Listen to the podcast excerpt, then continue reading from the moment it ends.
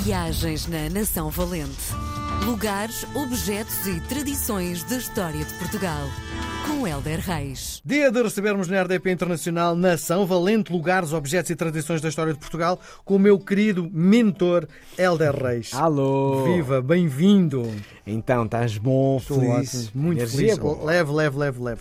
como- olha, como o meu mentor me ensinou. Exatamente. Bom, estamos a, a dar mais ou menos o pontapé de saída do regressar das tuas crónicas e convém saber, porque eh, toda a gente gosta de ti, tentar perceber como é que vai ser o teu ano. Então, eu tenho bons planos para o meu ano. Espero que o meu ano tenha bons planos para mim também. Sim. Olha, acabei de escrever um, um musical. Ah, é? Sim. Fala-me Eh, disso. Escrevi, é o segundo, já há uns anos escrevi um original chamado Caos, que era uma reflexão sobre a sociedade e depois foi para uma academia de música que eu tenho, como comprou os direitos e vai apresentando. É uma forma dos alunos se introduzirem no teatro musical.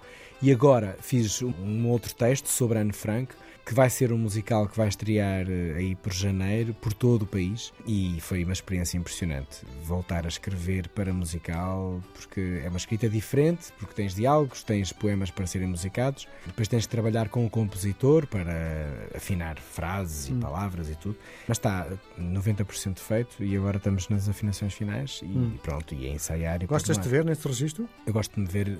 Se eu não aceitasse, Miguel, eu não gostava de me ver.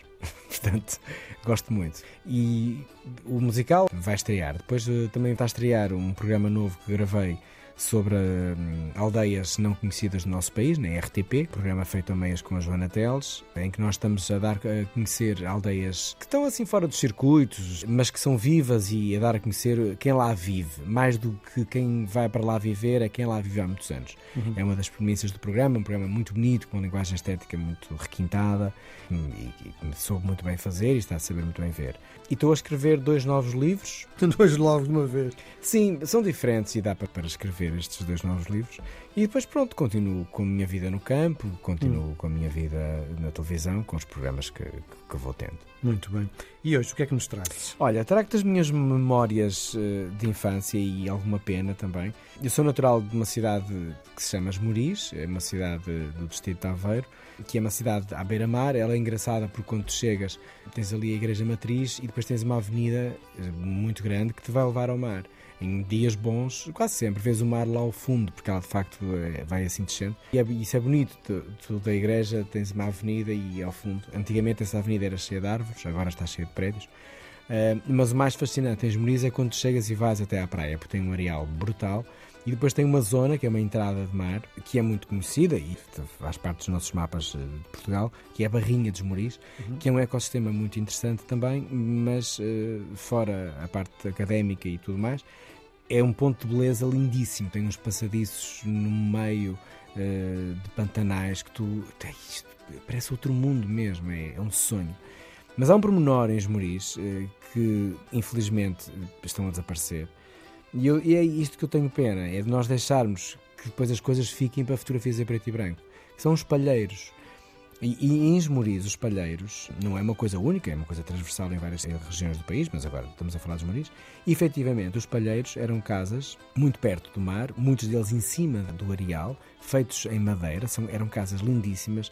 Assim, às vezes fazem lembrar uma, uma arquitetura nórdica, assim, todos em madeira, com cores muito bonitas, e onde até o meu avô, da Barrinha, apanhava um barco e ia até um palheiro que alugava para a família passar férias. Eram sítios de férias, ou então eram sítios para os pescadores guardarem as, as, as alfaias do mar, mas eram casas muito simpáticas, todas feitas em, em madeira, com aquele cheiro a mar que é inexplicável, que só quem vive à beira-mar e entrou numa casa feita de madeira à beira-mar é que, é que consegue perceber.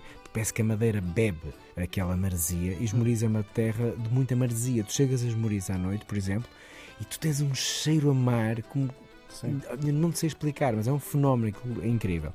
A manutenção, a manutenção das casas deve ser complicadíssima. não é? Muito, é muito complicada, provavelmente por isso é que elas estão a desaparecer e as poucas que existem, hum, há uma ou outra em bom estado e as outras não estão. E isto é a minha pena.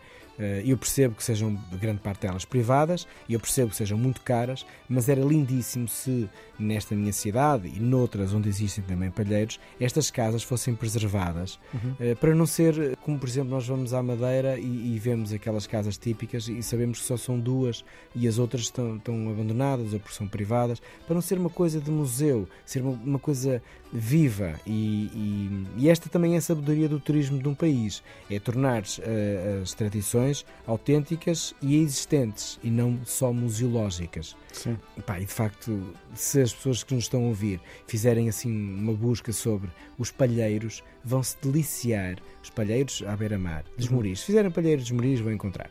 São casas de sonho que apetece viver. E se forem até lá, encontrarão alguns e eu recomendo, vale Sim. a pena. A água é muito gelada, não é? Não percebi. A água é muito gelada. Assim a água é fria, mas sabe bem. Muito bem. Beijo grande, até para a semana. Coração. Viagens na Nação Valente. Lugares, objetos e tradições da história de Portugal. Com Helder Reis.